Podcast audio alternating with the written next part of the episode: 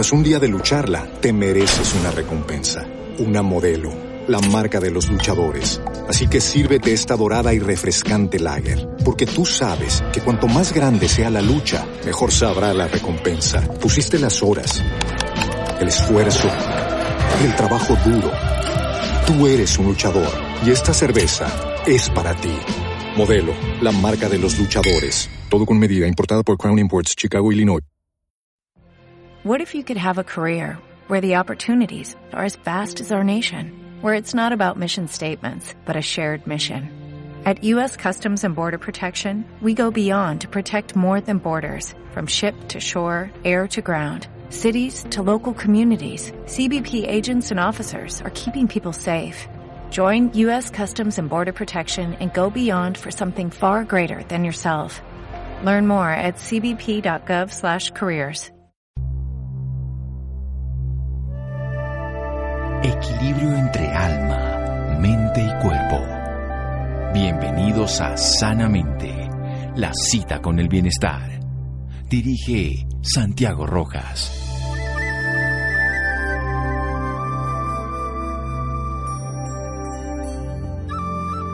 Aquellos que piensan que no tienen tiempo para el ejercicio, tarde o temprano tendrán tiempo para la enfermedad. Edward Stanley.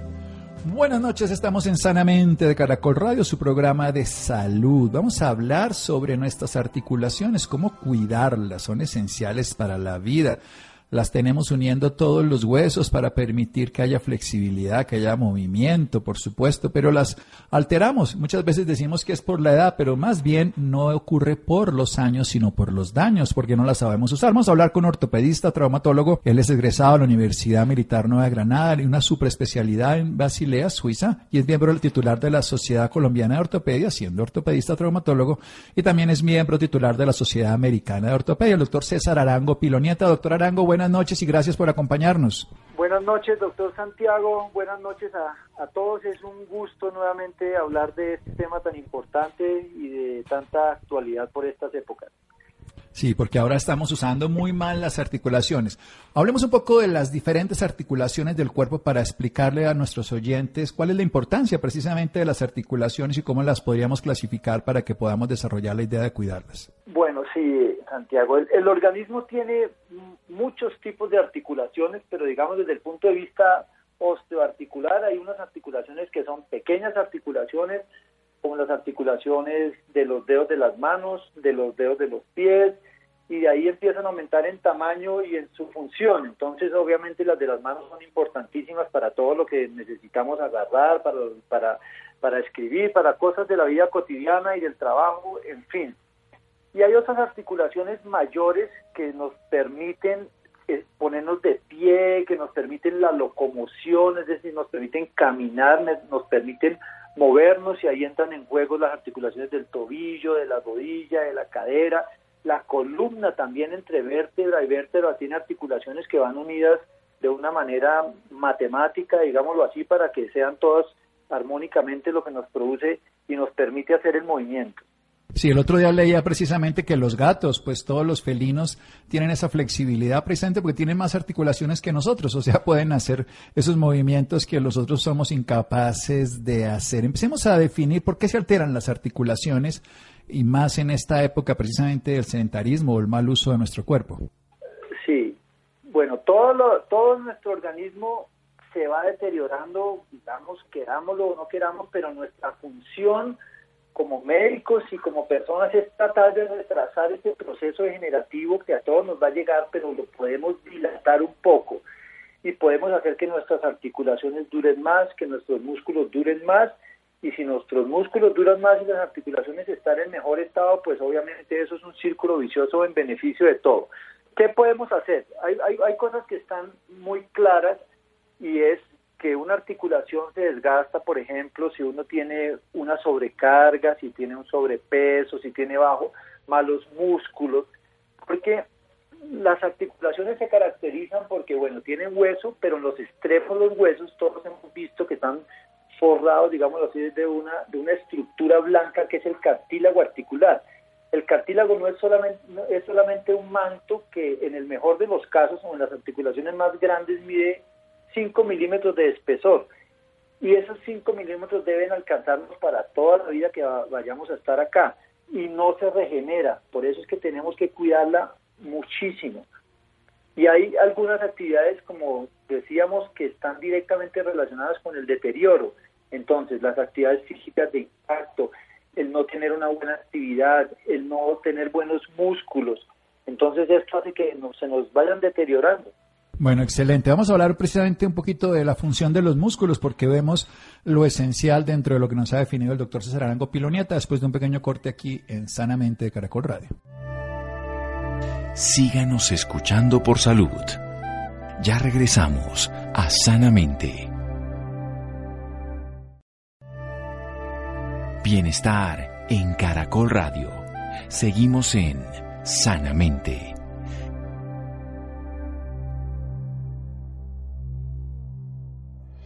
Seguimos en Sanamente de Caracol Radio, ortopedista, traumatólogo de la Universidad Militar Nueva Granada, super especialidad en Basilea, Suiza y miembro titular de la Sociedad Colombiana de Ortopedia, también es miembro titular de la Sociedad Americana de Ortopedia, el doctor César Arango Pilonieta. Nos está hablando de una definición sencilla de pequeñas y grandes articulaciones, pequeñas como las de las manos y los pies, que son fundamentales para lo fino, para escribir, para teclear, para la vida cotidiana, para hacer algo que es esa motricidad fina. Pero también tenemos las grandes, esenciales para levantarnos, para movernos, para caminar, para deambular no olvidar las de la columna, que entre cada uno de los espacios entre los huesos precisamente se sostiene el cuerpo. Y es muy importante entender que cada articulación está soportando un peso y ese peso depende de las condiciones del peso, va a ser pues influyente de una manera negativa para esa persona y que lo que sostiene esa unión entre un hueso y otro es un cartílago que puede tener en las más grandes 5 milímetros y no de durar para toda la vida. Y la función médica y la función de cada uno de nosotros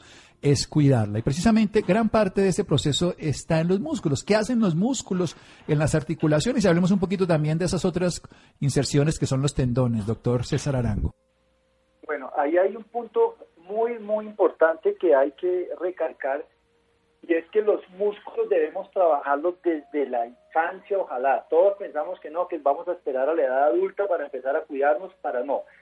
Los músculos, el hueso, las articulaciones tienen una etapa de oro para ganar masa muscular, para ganar reserva de calcio en los músculos.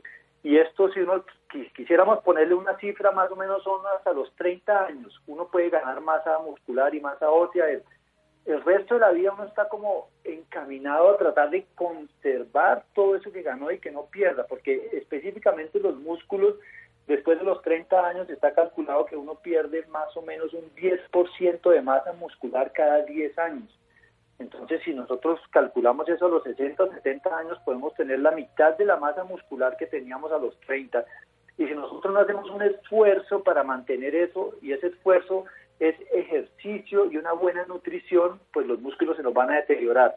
Y todos sabemos que los músculos y sus inserciones de ligamentos y tendones son los que crean la movilidad para que uno pueda hacer cosas tan sencillas como pararse, caminar y todo esto.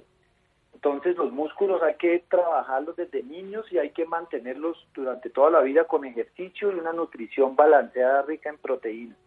Bueno, perfecto. Vamos a desarrollar esa idea un poco en esos dos aspectos, el ejercicio y la nutrición. También tendríamos que hablar del sueño para complementar esta maravilla de triada que tendríamos para nuestras articulaciones. Hablemos del tipo de ejercicio indicado y el no indicado, porque hay ejercicios que pueden ser nefastos. Usted nos hablaba hace un momento de los de alto impacto que pueden alterar las articulaciones probablemente nada. Y nos dijo algo fundamental, tenemos que hacer mucho ejercicio para sacar una masa ósea y una reserva muscular hasta los 30 años, luego evitar que se deteriore por el 10% cada 10 años que se pierde de masa muscular. Pero ¿cómo serían los ejercicios buenos indicados y los ejercicios, digámoslo así, contraindicados o mal indicados? Sí, perfecto. Uno de los, de los problemas de la vida moderna es el o ha sido el sedentarismo. El sedentarismo es básicamente la poca actividad física que tenemos ahora derivado de, entre otras cosas, de la tecnología que nos, nos suple muchas de las actividades de la vida cotidiana. Entonces nosotros tenemos que sacar tiempo para hacer ejercicio, para mantener nuestro organismo bien. Pero ¿qué, qué es ese tiempo? ¿Qué debemos hacer? Se ha calculado en general de una actividad física de 150 minutos a la semana ejercicio puede ser suficiente para poder ganar masa muscular y para mantenernos osteoarticularmente saludables. 150 minutos a la semana que cada persona, de acuerdo a su actividad, a su tiempo, puede distribuir de la manera que más le convenga. Y, e incluso se ha visto que el ejercicio, desde los 10 minutos de ejercicio continuo, ya tienen efectos positivos en el organismo. Pero ¿qué debemos hacer? Porque hay muchos tipos de ejercicio. Entonces la idea, yo siempre le digo a mis pacientes, es que uno debe hacer ejercicio primero que todo de por vida, así tenga 90 o 100 años. Lo que pasa es que el ejercicio hay que irlo condicionando a la edad, a la condición física de cada uno y al condicionamiento que tenga. En general hay que evitar todas las actividades que pueden producir desgaste o lesiones. Es decir, si yo juego fútbol, evidentemente estoy haciendo ejercicio, pero tengo una alta probabilidad de lesionarme. Entonces es mejor hacer ejercicios que no tengan tanto riesgo. Esos ejercicios son, por ejemplo, la natación, caminar, máquinas como la elíptica, la banda caminadora, la bicicleta, son ejercicios que, que hacen ganar algo de masa muscular, son cardiovasculares y, no, y hay menos riesgo de impacto o desgaste en las articulaciones. Eso hay que individualizarlo, obviamente, pero en general es así. Siempre a estos ejercicios de estas máquinas y de caminar y todo hay que complementarles un poco ejercicios de resistencia, porque los ejercicios de resistencia son los que realmente hacen ganar masa muscular. Ejercicios de resistencia de fuerza son, pueden ser algunas pesas muy controladas, muy moderadas. No es bueno cargar mucho peso, sino un poquito peso y hacer más bien varias repeticiones. Eh, hacer ejercicios de, de, de, bajo impacto en general. Bueno, excelente. Entonces, ejercicio, primera frase que quiero resaltar, ejercicio de por vida no es una cosa que nos sirva para hoy, sino que nos sirve para siempre, pero lo que hacemos hoy nos puede dejar de servir si no lo hacemos siempre. Así que fundamentamos todo este proceso en hacer ejercicio acondicionado, por supuesto, evitar, y sobre todo con el paso de los años, las lesiones, porque la recuperación va a ser más lenta y nos recomienda entonces natación, caminar con la elíptica, la bicicleta, caminar en la banda caminadora, que eso nos va a ayudar a lo cardio y la fuerza que podíamos hacer algo que es con peso, pero fundamentalmente que no sea exagerado, pero es mejor hacerlo varias veces. Pasemos a la otra parte, la nutrición, que es igual de importante, porque además tenemos que crear nuevos tejidos y para eso tenemos que ingerir comida que sea útil. Sí, evidentemente, la nutrición va absolutamente ligada a la salud articular y muscular. Los músculos están formados por unas cadenas complejas de tejidos, pero que son muchas proteínas. Entonces, las dietas ricas en proteínas son las únicas que van, digámoslo, a edificar nuevo músculo y a ganar masa muscular. Entonces, está comprobado que la fórmula mágica es para ganar masa muscular, ejercicio con, con algo de resistencia o con algo de fuerza, era lo que hablábamos de algunas pesas moderadas, no importa la edad que tenga, eso se puede individualizar, con una dieta rica o adecuada en proteínas. Los otros alimentos se necesitan para otras cosas, pero para la masa muscular la proteína es absolutamente fundamental. Y obviamente, como lo mencionabas, el sueño. El sueño es, es, una, es un momento de la vida reparador, estimulador de muchas cosas, generador de factores de crecimiento y de muchas otras cosas más. Bueno, esto es fundamental entonces, una triada la que tenemos que desarrollar. Vamos a hacer otro pequeño corte para hablar también de qué sería mejor en cuanto a ciertas consideraciones, también hablar de lo que se hace en cirugía. Él es un cirujano y nos puede contar de técnicas, precisamente porque estamos hablando en esta primera fase de la prevención y la promoción en salud. Pero infortunadamente también hay lesiones, ya hay alteraciones en las articulaciones que requieren un tratamiento que puede ser quirúrgico. Vamos a hablar en un, después de un pequeño corte con el doctor César Arango Pilonieta. Seguimos en Sanamente síganos escuchando por salud. Ya regresamos a Sanamente. Bienestar en Caracol Radio. Seguimos en Sanamente.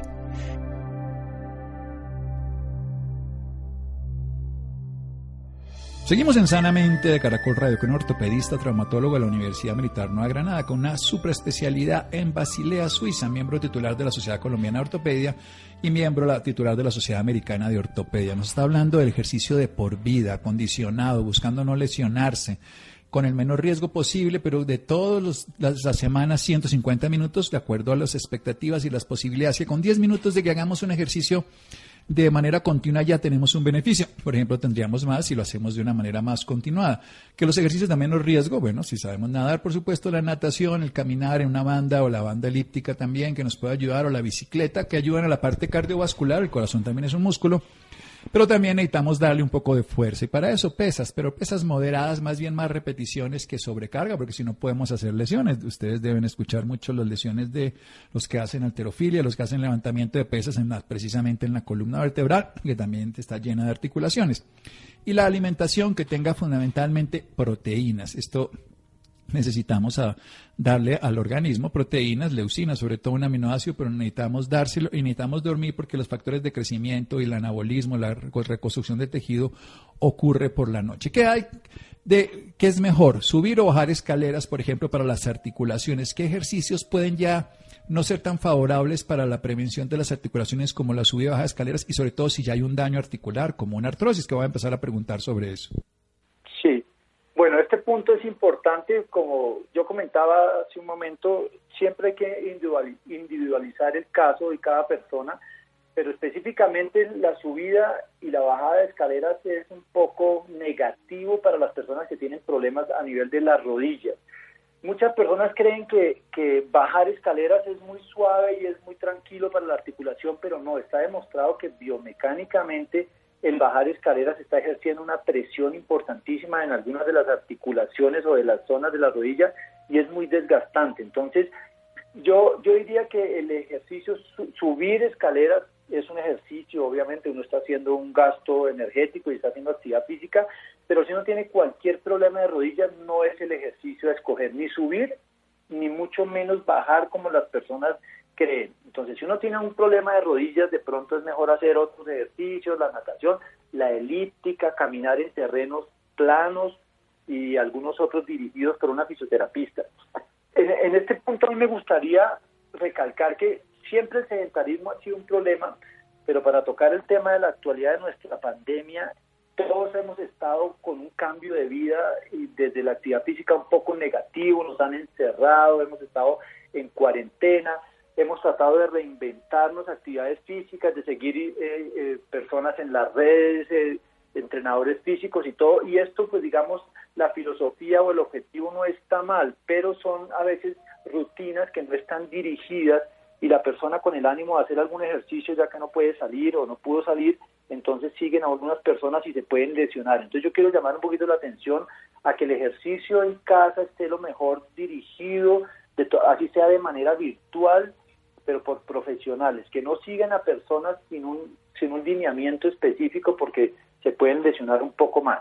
Bueno, esto es muy importante porque evidentemente algo que es tan valioso como hacer ejercicio, que es mucho mejor que lo contraproducente que es ser sedentario, llega a lesiones que podrían ser muy graves. Precisamente, ya que usted nos da esa recomendación y nos habla de las lesiones, hablemos un poquito de lo que es la artrosis, que es un tema que ha subido, ha aumentado, que con los años se ve más, por supuesto. ¿Qué es la artrosis y qué se puede hacer frente a ella? Después hablamos de las técnicas quirúrgicas, lo que usted hace.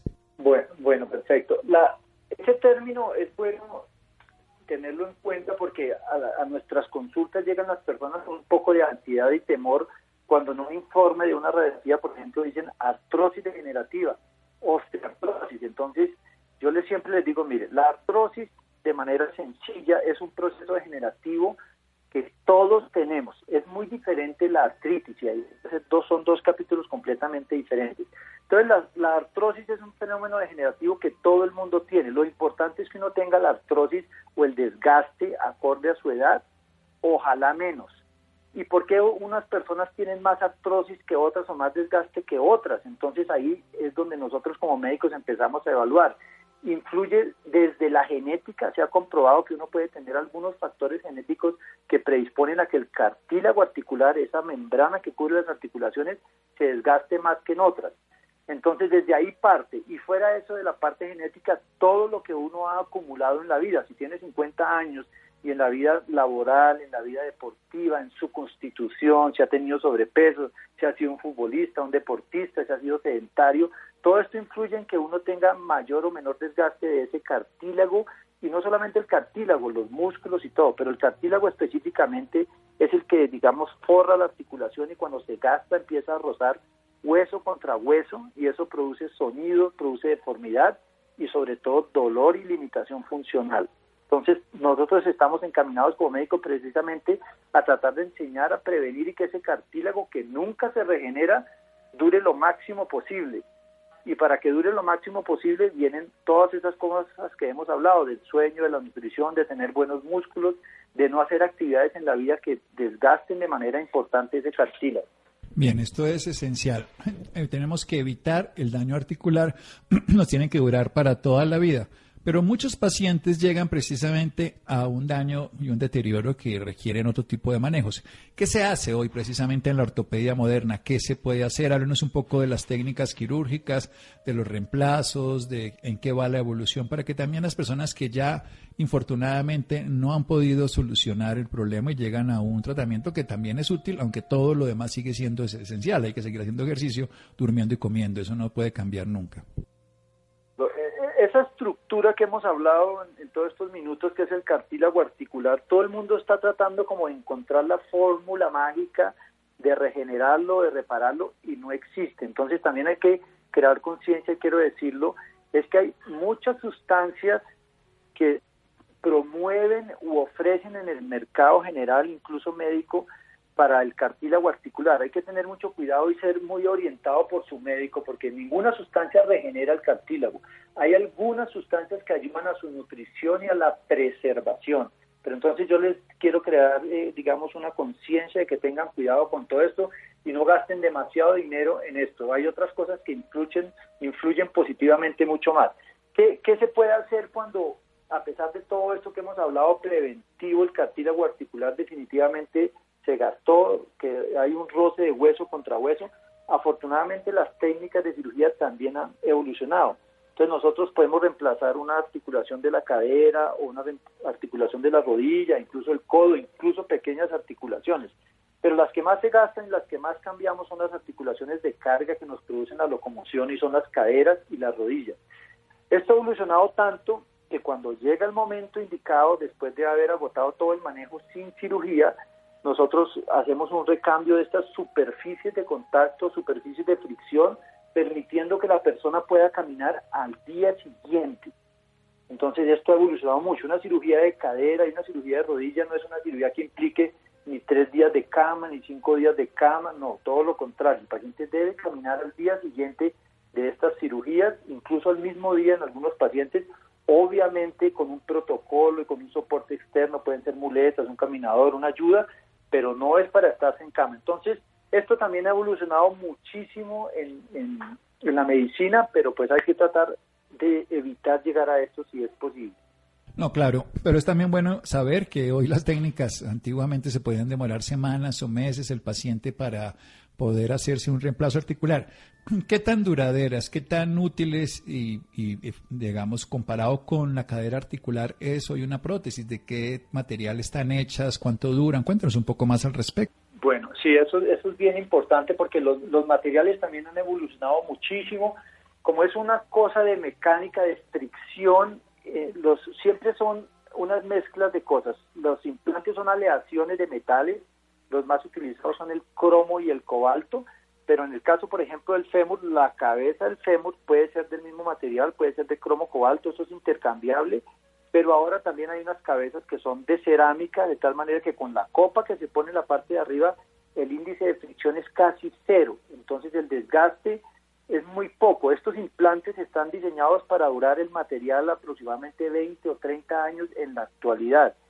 Hay un pequeño problema que no se ha resuelto del todo y es que el problema no es solamente de desgaste del material, sino que el, organismo a veces lo rechaza y hay aflojamiento por algunas circunstancias. Entonces, aunque el implante tiene todavía vida útil, a veces nos toca cambiarlo.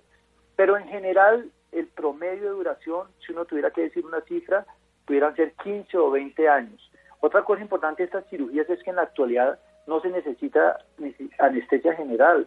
Estos procedimientos se hacen con anestesia regional, es decir, del ombligo para abajo, tanto para cadera o para rodilla. E incluso estamos haciendo algunos procedimientos ambulatorios, sobre todo los de rodilla. El paciente se le pone su implante de rodilla y si no tiene comorbilidades eh, importantes, se va para su casa, obviamente con un protocolo y un soporte de fisioterapia y cuidados médicos, en fin.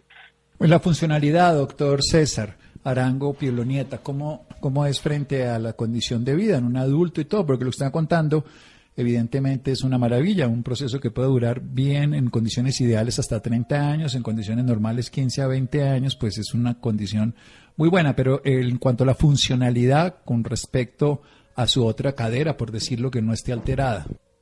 La cirugía específicamente, por ejemplo, de la cadera fue considerada la cirugía o el procedimiento quirúrgico del siglo hace unos años porque es una cirugía que cuando va bien, que es en el 98% de los casos, porque todos estos procedimientos obviamente tienen un riesgo, pero en, una balanza tienen 98% de probabilidades de que todo salga perfecto y la persona recupere la función que tenía esa cadera.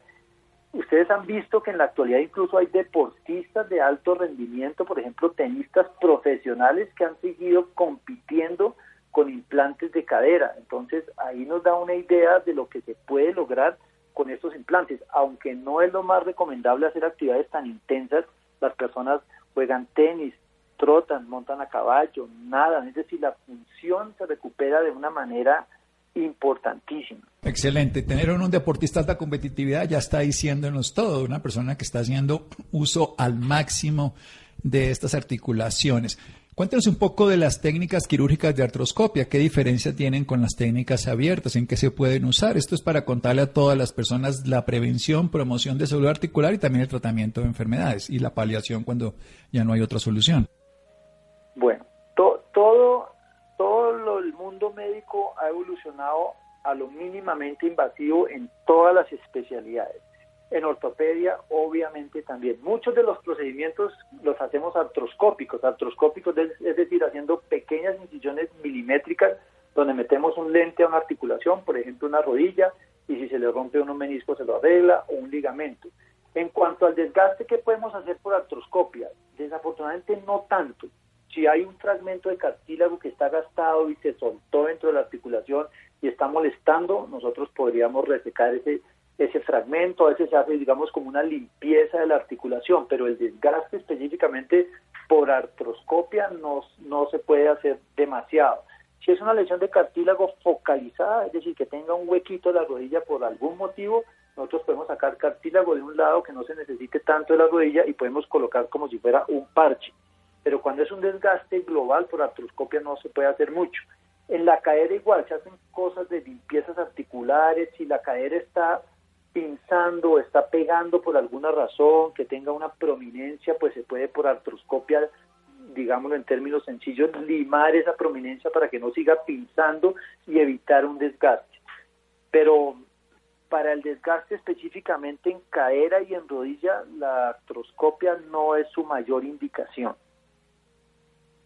Bueno, esto es importante precisamente saber qué se puede y qué no se puede hacer. Lo esencial es que un reemplazo de cadera, un reemplazo de rodilla hoy es una técnica casi ambulatoria, con anestesia regional, con una posibilidad de éxito cercano al 98%, con una estabilidad para la calidad de vida del paciente y que se realiza en muchos centros asistenciales del país. Cuéntenos un poco del Hospital Militar, donde usted trabaja precisamente también en pacientes que han tenido infortunadamente amputaciones o minas quiebrapata para el uso de estas prótesis. Sí, bueno, sí, sí. Eh, hay, hay, dos, para, para también para que la gente tenga claridad, hay dos tipos de prótesis articulares. Entonces, una son las prótesis que se necesitan cuando ha habido una amputación por cualquier causa, que es la que la persona eh, le hacen la amputación y se coloca y a esto se le puede colocar la articulación del tobillo y utiliza calzado y todo. Esto, son, esto es un mundo aparte en las personas que han requerido una amputación y que en el hospital militar eh, somos pioneros casi que en el mundo en esto porque existe incluso la fabricación de estas prótesis y la rehabilitación derivada del gran número de heridos que digamos desafortunadamente hemos tenido en nuestro país. Y, otro, y otros pacientes requieren prótesis internas de las que colocamos cuando ha habido desgaste, porque un paciente, por ejemplo, puede tener una herida por proyectil de arma de fuego que le destroce o le haga un daño a la cabeza del fémur. Entonces, a pesar de tener 19 o 20 años, no tenía un desgaste, pero tuvo una herida y esa cabeza del fémur toca cambiarla por una cabeza artificial, es decir, por un implante. Entonces, operamos a algunos pacientes muy jóvenes porque han tenido lesiones derivadas de su actividad militar y ya tenemos tenido que hacer prótesis. Y el otro mundo, como les comentaba, son las prótesis para pacientes amputados. No, y sí quería contarlo porque el Hospital Militar pues es pionero en muchas cosas y es líder mundial, infortunadamente, por las minas antipersona, conocida popularmente como minas quiebrapata. Doctor Cesarán, ¿dónde lo pueden ubicar a usted para sus servicios profesionales? Recordemos que es ortopedista traumatólogo, nos ha hablado de la prevención y promoción en salud, alimentación, ejercicio, sueño, el cuidado de las articulaciones y, por supuesto, la cirugía en caso de ser necesario. Mucho gusto. Bueno, yo soy ortopedista, yo eh, hago mi actividad en Bogotá. El número del teléfono de mi consultorio, si quieren tomar nota, es el 375-9333, donde mi práctica se centra principalmente a los reemplazos articulares, como hemos hablado, y a todo el tema de la artrosis y medicina deportiva. Todo lo que podemos hacer desde la infancia y preventivamente hasta si es necesario hacer un reemplazo articular, para eso estamos entrenados y con mucho gusto lo hacemos. Doctor César Arango Pilonieta nos estaba hablando toda esta noche. Es ortopedista y traumatólogo. Se dedica al tema de artrosis, reemplazo articular y medicina deportiva, la prevención de lesiones y el fortalecimiento para precisamente no llegar a este desgaste. 375-9333, 375-9333 en la ciudad de Bogotá. Doctor Arango, muchas gracias. Descanse. Doctor Santiago, igualmente buenas noches, saludos para todos y se, se me cuidan mucho por estas épocas. Seguro que sí, a movernos, pero respetando nuestro cuerpo. Seguimos en Sanamente de Caracol Radio. Síganos escuchando por salud. Ya regresamos a Sanamente. Bienestar en Caracol Radio. Seguimos en Sanamente.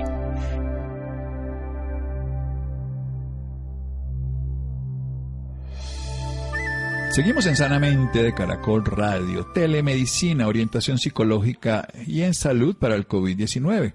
Por supuesto, se puede hacer medicina a distancia y se puede ayudar a muchas personas, Laura. Muy buenas noches Santiago para usted y para todas las personas que nos sintonizan a esta hora. Claro que sí Santiago, esto permite establecer una comunicación entre paciente y médico para intercambiar datos y hacer un diagnóstico y tratamiento. Por esta razón en la noche de hoy nos acompaña Claudia Moreno Peralta, ella es enfermera máster en gestión y dirección de servicios de salud, especialista en gerencia en salud ocupacional y líder del modelo de atención y red asistencial de Positiva Compañía de Seguros. Claudia, muy buenas noches y bienvenida sanamente de Caracol Radio. Muchas gracias, Laura. Muy buenas noches a todos. ¿Cómo han estado? Bueno, Claudia, para empezar, cuéntele a nuestros oyentes de qué se trata la telemedicina.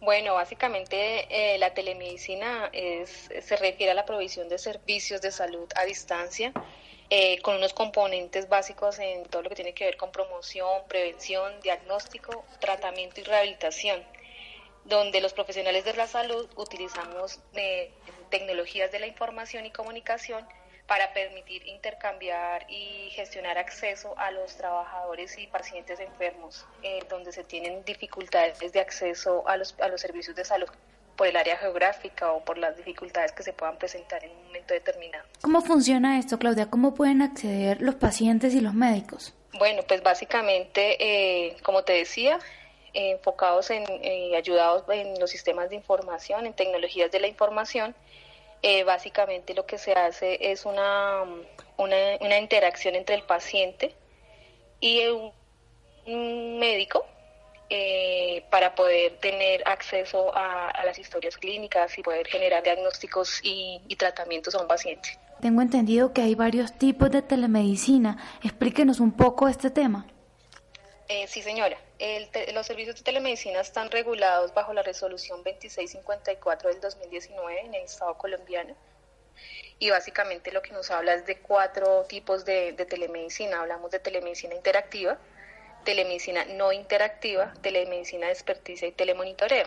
Estas categorías básicamente lo que nos llevan es a permitir hacer eh, mediante los especialistas conceptos médicos, realizar diagnósticos, eh, hay unos que son muy específicos a un tema de orientación médica mediante videochat, como te decía, los temas de promoción y prevención.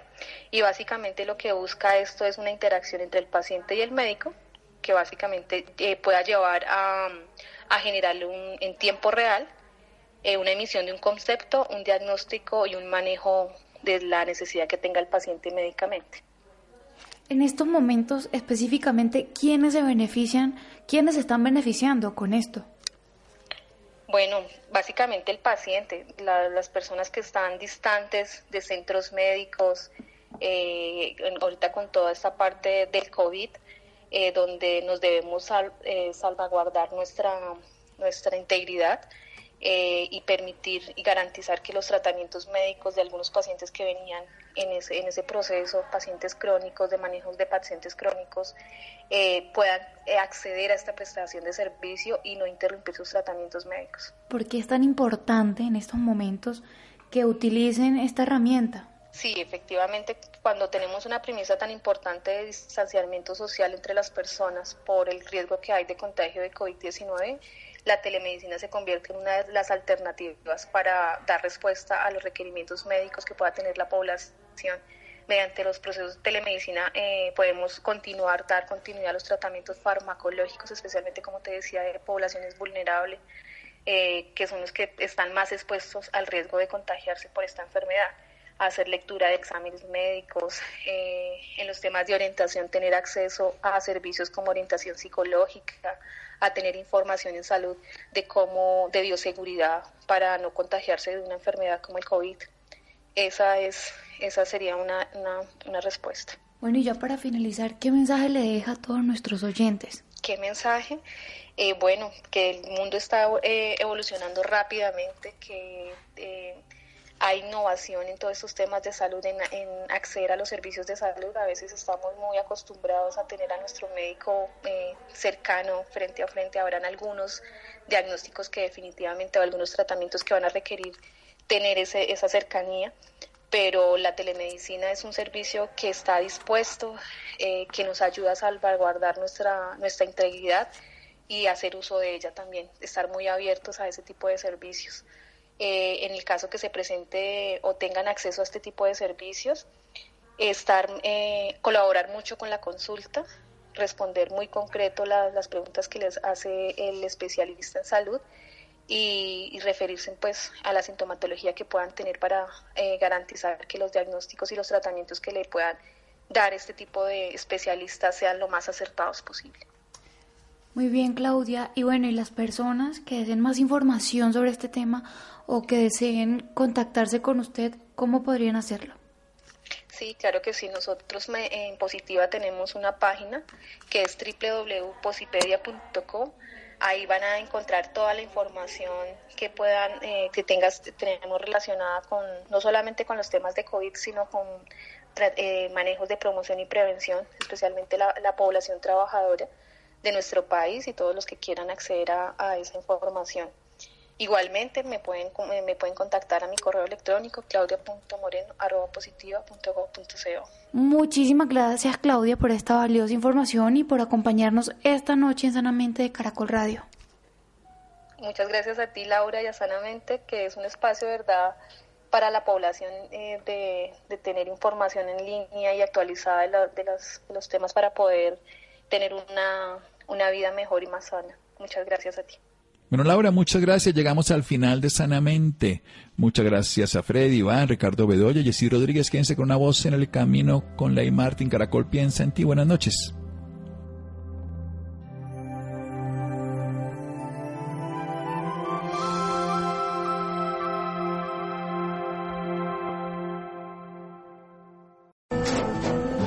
Tras un día de lucharla, te mereces una recompensa, una modelo la marca de los luchadores. Así que sírvete esta dorada y refrescante lager, porque tú sabes que cuanto más grande sea la lucha, mejor sabrá la recompensa. Pusiste las horas, el esfuerzo, el trabajo duro. Tú eres un luchador y esta cerveza es para ti. Modelo, la marca de los luchadores. Todo con medida, importada por Crown Imports, Chicago, Illinois. What if you could have a career where the opportunities are as vast as our nation? where it's not about mission statements, but a shared mission. At U.S. Customs and Border Protection, we go beyond to protect more than borders, from ship to shore, air to ground, cities to local communities. CBP agents and officers are keeping people safe. Join U.S. Customs and Border Protection and go beyond for something far greater than yourself. Learn more at cbp.gov/careers.